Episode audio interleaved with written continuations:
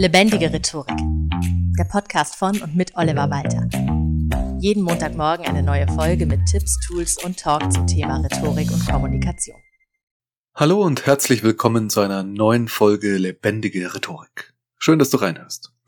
Heute geht es um Webinare und was auf dem Webinarmarkt aktuell alles falsch läuft. Also meiner Meinung nach. Ich weiß ja nicht, wie es dir geht, aber wirst du auch gerade mit Webinarwerbung nur so zugesch äh, gekleistert? Also ich persönlich schon. Überall nur noch Webinare, Webinare, Webinare. Man kann das Internet nicht mehr aufmachen, ohne für Webinare Werbung zu sehen. Manche sind ja durchaus interessante Angebote.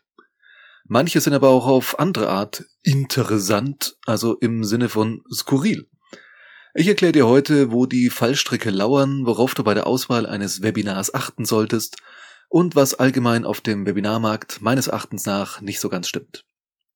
Zuvor aber ein kurzer Disclaimer. Ich bin ja nun mal nicht nur Podcaster, sondern eben auch Rhetoriktrainer und ja, seit dieser Pandemiesache auch Webinaranbieter.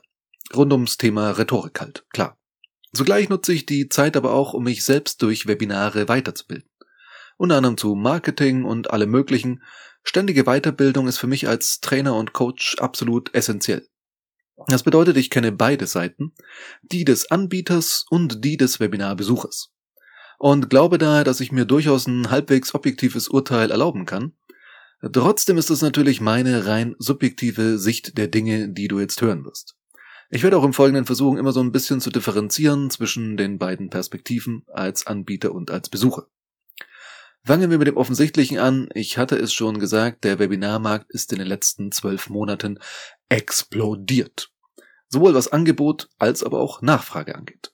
Das ist einerseits wirklich toll, weil Webinare so viele Vorteile haben. Sie sparen Zeit, weil keine Anreise nötig ist und zusätzlich kein Seminarraum, also sparen sie auch Kosten ein. Und man kann sich von überall aus einwählen und muss nicht warten, bis dieser oder jener Trainer oder Trainerin endlich mal in meiner Nähe ein Seminar anbietet. Und als Trainer kann ich genauso bundesweit, ja überall im deutschsprachigen Raum KundInnen ansprechen. Eine Win-Win-Situation für beide Seiten also. Grundsätzlich zumindest. In der Praxis ist es aber so, dass ein wachsender Markt mit sehr geringen Hemmschwellen halt auch viele anzieht, die das jetzt nicht ganz so seriös betreiben. Also zum einen das eigene Angebot irgendwie digitalisiert wird ohne dass man sich Gedanken darüber macht, wie man Inhalte speziell im Rahmen eines Webinars anbieten kann, was virtuell geht und was halt nicht.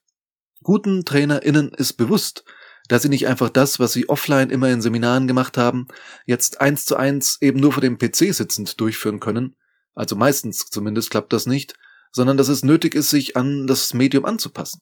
Und bedenken leider nicht alle.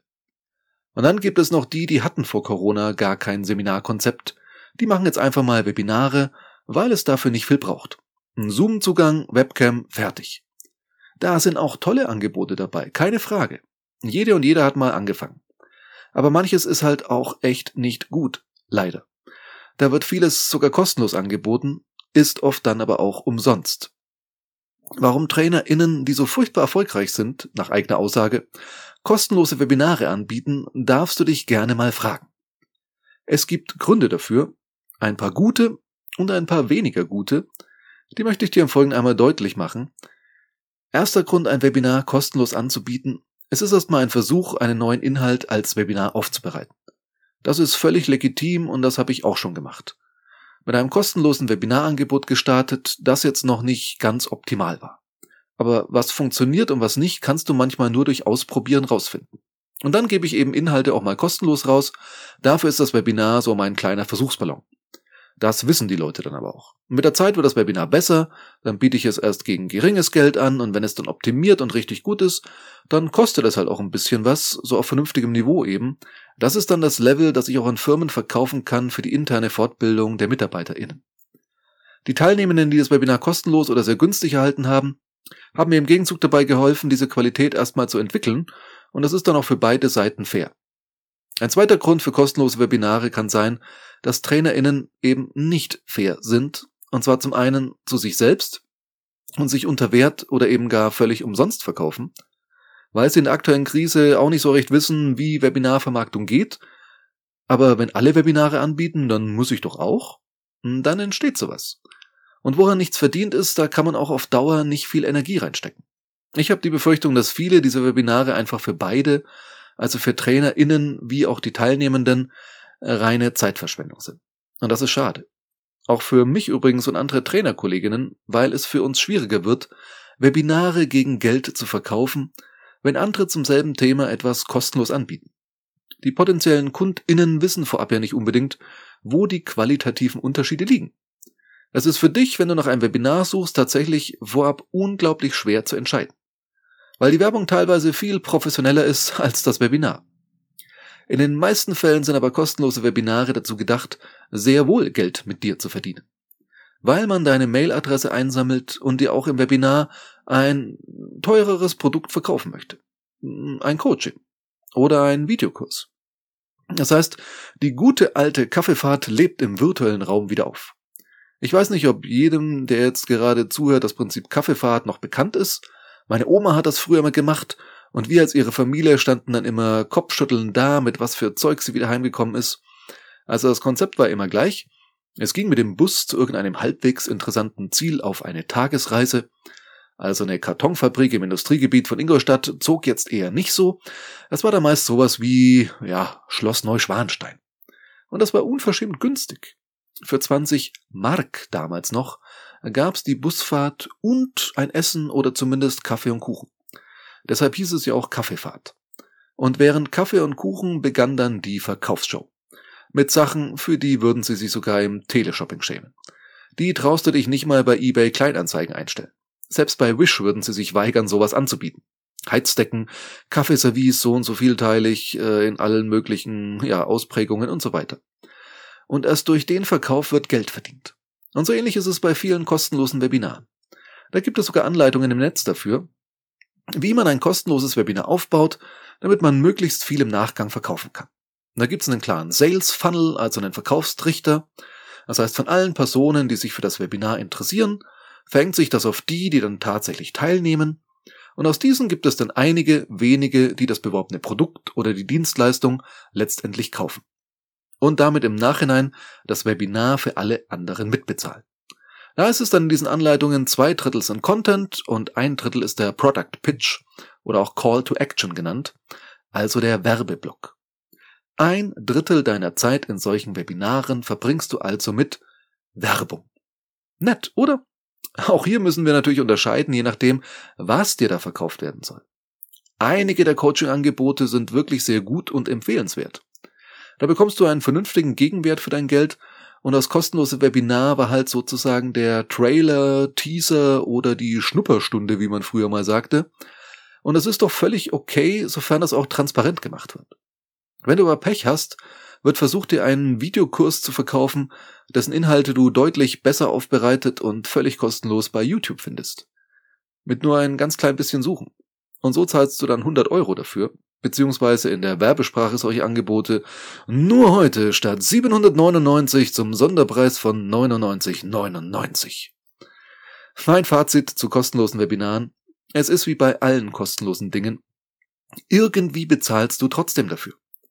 Bei einem kostenlosen Girokonto verdient die Bank ja dennoch irgendwie an dir und deinem Geld oder wenn du mal überziehst, an den Dispozinsen. Oder versucht dir dieses und jenes Finanzprodukt zu verkaufen. Auch ein kostenloses neues Smartphone bekommst du nur in teuren Tarifen und VerbraucherschützerInnen haben mal durchgerechnet, dass es fast immer günstiger oder zumindest gleich günstig ist, sich einfach das Smartphone zu kaufen und einen günstigen Tarif dazu zu buchen. Also eine Sache muss ich aber auch aus Trainersicht noch loswerden, was bei kostenlosen oder sehr günstigen Webinaren schon so ein bisschen nervt, nämlich die Unzuverlässigkeit vieler Leute. Die melden sich halt mal an, aber tauchen da nicht auf. Ist schon klar, es kann immer mal was dazwischen kommen, aber viele technische Systeme sind, was die Personenanzahl angeht, irgendwo limitiert. Es wäre also im Fall der Fälle schön, wenn du dich wieder abmeldest oder einfach kurz Bescheid gibst, wenn doch was dazwischen kommt. Ich weiß, das Internet ist ein sehr anonymer, unverbindlicher Ort, aber du hilfst uns TrainerInnen wirklich damit, wenn du die Angebote, die viele von uns mit Herzblut erstellen und promoten, auch so weit wertschätzt, dass du im Fall der Fälle halt wenigstens absagst. Kommen wir zu einem Fazit. Was sind meine Erkenntnisse in ganz kurzer Form? Erstens, Webinare sind niemals kostenlos. Wie schon gesagt, zahlst du immer irgendwie dafür. Da finde ich persönlich es dann doch besser, du kennst wenigstens klar den Preis. Zweitens, es gibt wenige Möglichkeiten im Vorfeld nur Marketing ein gutes von einem schlechten Angebot zu unterscheiden. Aber umso mehr Infos der oder die Anbieterin dir liefert, umso transparenter gemacht wird, was du für welchen Preis bekommst oder was das Ziel auch ist, desto besser kannst du entscheiden. Drittens, und das ist mir ganz wichtig, lass dir von den paar schwarzen Schafen, die es leider gibt, nicht den Spaß an virtueller Weiterbildung nehmen. Denn es gibt, wie eingangs schon gesagt, keine andere Möglichkeit, so günstig, flexibel und ortsunabhängig dazuzulernen. Apropos dazuzulernen, überleg dir doch gerne mal, was für Webinare du bisher besucht hast und was dabei besonders gut war und was besser hätte sein können und zu welchen drei Themen du gerne in absehbarer Zeit ein Webinar besuchen möchtest. Kleiner Werbeblock zum Schluss. Mein Webinarangebot findest du unter lebendigerhetorik.de slash Webinare. Bis zum nächsten Mal, dein Oliver. Das war Lebendige Rhetorik, der Podcast von und mit Oliver Walter. Jeden Montagmorgen eine neue Folge mit Tipps, Tools und Talk zum Thema Rhetorik und Kommunikation. Wenn du Oliver Walter als Experten für lebendige Rhetorik buchen möchtest, schau doch mal auf www.walter-oliver.de.